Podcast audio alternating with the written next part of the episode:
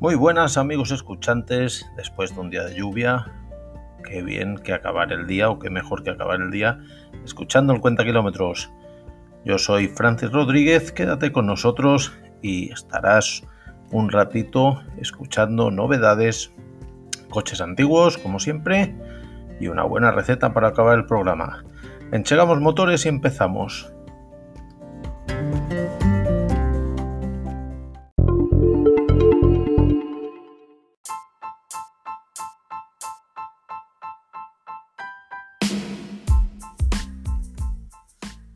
Número 10 del Cuenta Kilómetros y como todos los programas de nuestra parrilla, siempre viene cargada con novedades, actualidad, autorretro, coche de la semana, haciendo kilómetros y el buen comer.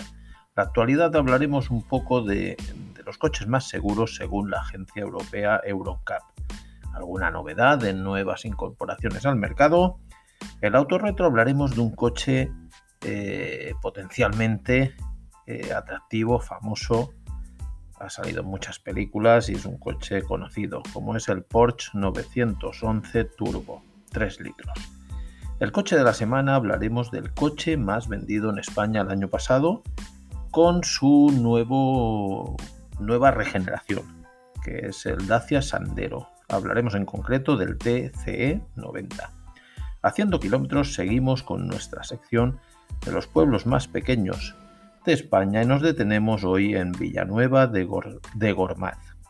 Y como no, el buen comer. Acabamos el día, acabamos la semana, empezamos otra semana y una cena, como siempre, atractiva y sana. Tortilla de verduras con atún.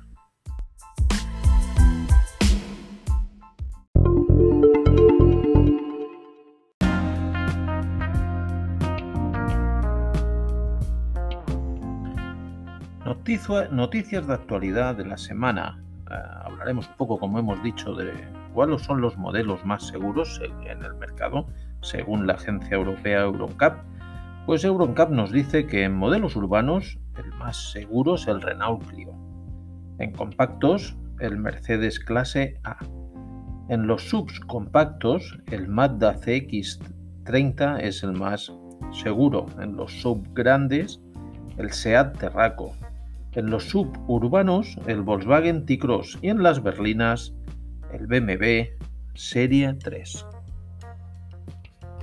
Novedades que se incorporarán a nuestro mercado automovilístico en este año y que ya lo han hecho, como es el Ford Fiesta ST Edition, primo hermano del que nos del Ford Puma del que hablamos la semana pasada. Ya está a la venta en nuestro mercado con un precio de 29.992 euros. Ya era uno de los mejores GTIs del segmento y este lo supera. En marzo nos llegará el Avar 595, con un precio desde los 23.000 euros de inicio. Actualización de gama y con motores nuevos de 1400 turbos que darán entre 145 y 180 caballos. Y para acabar esta sección de actualidad diremos que el Tesla Model S Plain con tres motores eléctricos nuevos y por, una cantidad de 139.900 euros, llegará a finales de 2021.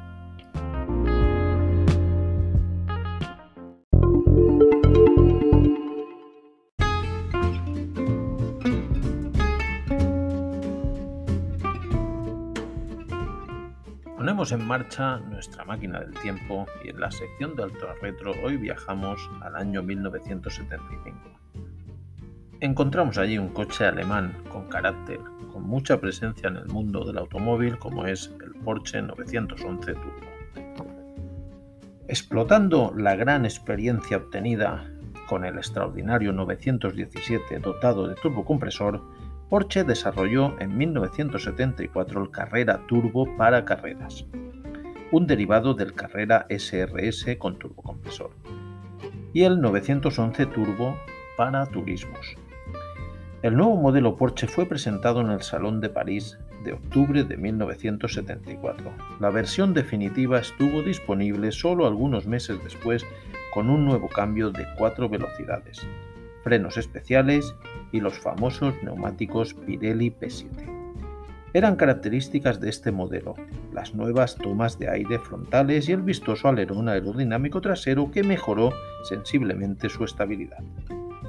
En el 911 Turbo se combinaban las prestaciones de un coche de carreras con el confort de un coche de lujo, con el eléctrico, también eh, tablier muy funcional y apertura del techo, el aire acondicionado y tapicería de piel eran opcionales, pero todo eran cosas que marcaban en aquella época los coches de lujo. Durante el periodo en que estuvo en producción fueron sensiblemente mejoradas tanto la estabilidad trasera como los retrasos del compresor.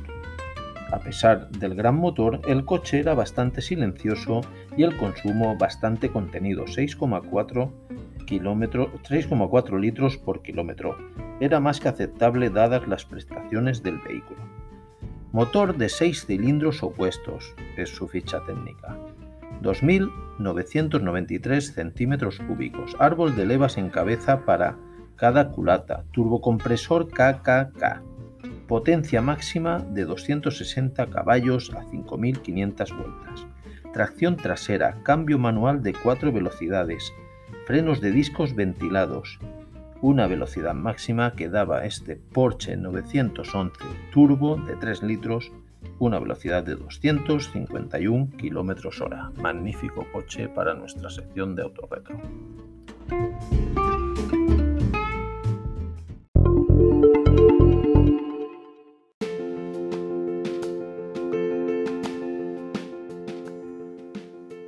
Antes de empezar nuestro coche de la semana, hablaremos de lo que son los grupos. Ya empezamos los grupos automovilísticos, los nuevos grupos creados. Ya empezamos en el programa anterior a hablar un poquito de las fusiones de las grandes marcas como PSA, Grupo Fiat. Pues bien, hoy nos viene en el coche de la semana el coche más vendido el año pasado aquí en España, como fue el Dacia Sandero y que pertenece a un grupo como es el grupo Renault. Grupo Renault que está formado por Renault, Dacia, Renault Samsung Motor, Alpine y Lada. Tienen un consorcio con el grupo Nissan, que el grupo Nissan lo forman Nissan, Infiniti, Mitsubishi y Datsun. Ahora sí que empezamos con nuestro coche de la semana. El Dacia Sandero, concretamente hablaremos un poquito la ficha técnica del TCE 90 es difícil reemplazar a un superventas, pero el nuevo Dacia Sandero parece que lo ha logrado. Sale a la venta con tres acabados. Access, que el acabado más básico solo será para el, modelo más pequeño, y luego dos acabados más como son el Essential y el Comfort. El Sandero Steepway se considera gama aparte. Tres motorizaciones, de 1000, el SC gasolina 65 caballos que ascenderá a unos 1.600 euros, este siempre con la versión Access. El Eco G, también de 1000 de cilindrada, gasolina 100 caballos, ascenderá a unos 12.500 euros y esto lo encontramos con el acabado esencial. El acabado confort añade otras cosas que serían más del precio que estamos indicando. El coche que nos acompaña hoy, eh, también 1000 SCE de gasolina, 90 caballos en este caso, 11.800 euros en el acabado Essentia. Buena conducción y buen aplomo da este Dacia Sandero, sobre todo en vías rápidas como autopista. Parece el aplomo a su primo hermano, el Clio. Ya sabemos que comparten grupo y también comparten tecnología con una postura de conducción que ha mejorado al anterior modelo y unas plazas traseras que también se han mejorado. La verdad es que es una buena opción para recorridos cortos y un coche para utilizarlo el día a día, es decir, un, utilidad, un utilitario básico. Ficha técnica, un motor de gasolina, un bloque de tres cilindros en línea, potencia de 90 caballos que las entrega a las 5.000 vueltas. Para motor de 160 Nm que los empieza a dar a partir de las 2100 hasta las 3750 revoluciones. Tracción a las ruedas delanteras, caja de cambio manual de 6 velocidades, frenos de discos ventilados en las ruedas delanteras y tambores en las traseras. Monta unos neumáticos de 185-65R15. El maletero es un maletero bastante bien para ser un utilitario compacto, 328 litros de volumen depósito de combustible, gasolina de 50 litros, motor con una cilindrada de 1000, o sea, 999 centímetros cúbicos, acelera de 0 a 100 en 11,7 segundos, un consumo medio muy contenido de 5,3 litros a los 100 kilómetros y las emisiones de CO2 son de 119 gramos por kilómetro. Todo esto desarrolla una velocidad de 178 kilómetros hora.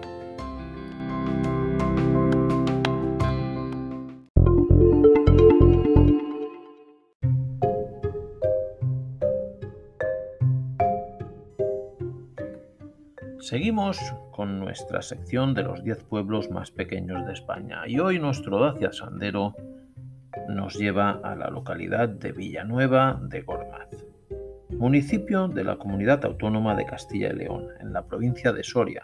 No nos hemos movido de provincia en esta, desde el capítulo anterior a este. Pueblo pequeño junto al río Caracena, situado en una pequeña loma a un lado de la carretera que une Fresno con Recuerda.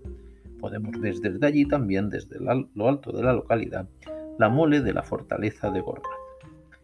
Fue un pueblo vinícola, como lo demuestran sus tres lagares hoy en día arruinados, y las múltiples bodegas excavadas en el subsuelo que todavía cumplen funciones como lugar de reunión de amigos, ya que la actividad agrícola en esta localidad está francamente en decadencia.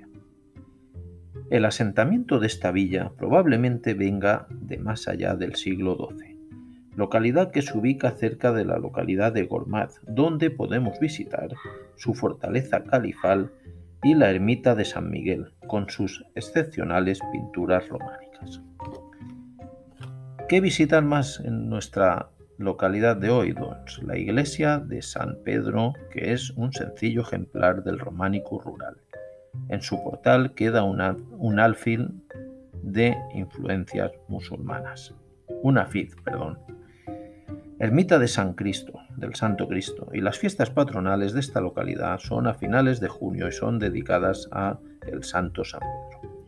Villanueva es un pequeño pueblo de 19 habitantes que conserva un sencillo edificio románico dedicado a San Pedro Apóstol, datado de finales del siglo XII.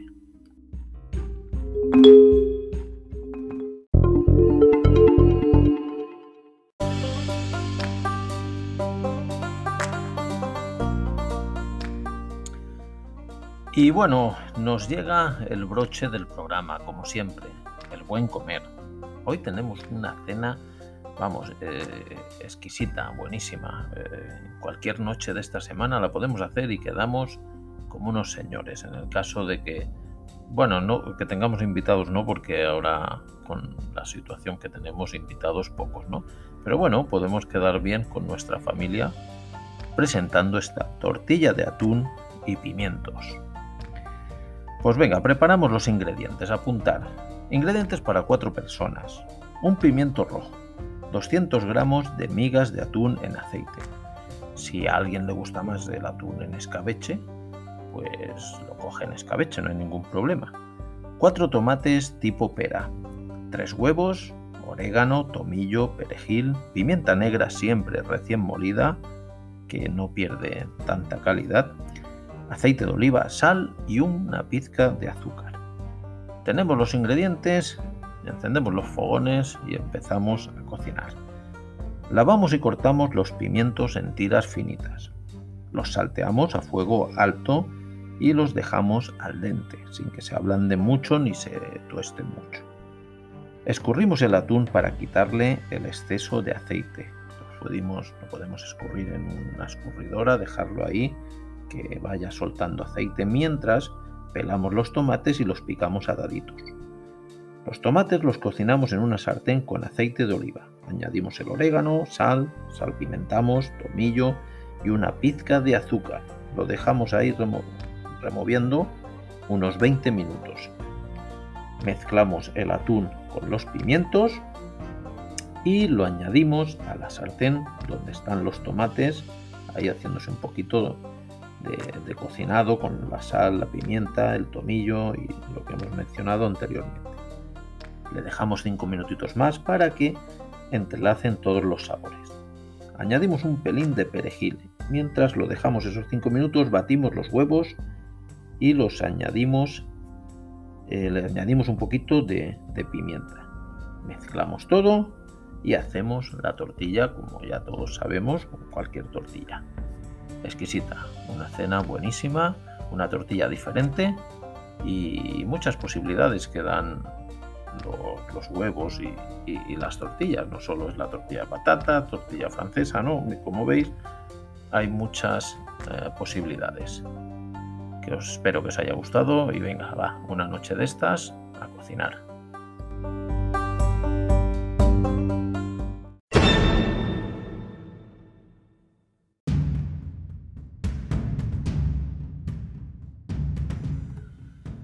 Pues muy bien amigos escuchantes, hasta aquí nuestra décima entrega. Ilusionados como siempre, cada vez nos gusta más y disfrutamos más haciendo este eh, nuestro programa, el Cuenta Kilómetros. Ya sabéis, cualquier cosita que nos queráis decir, www.oxia.company, ahí podéis dejarnos algún mensajito, algún comentario, alguna idea, eh, alguna sugerencia para añadir al programa. Estamos abiertos a, todas estas cosas y nada más. Eh, espero como siempre que haya sido un programa entretenido y de vuestro agrado y que tengáis una feliz semana y nos vemos en siete días aquí en nuestro rincón, el cuenta kilómetros. Gracias.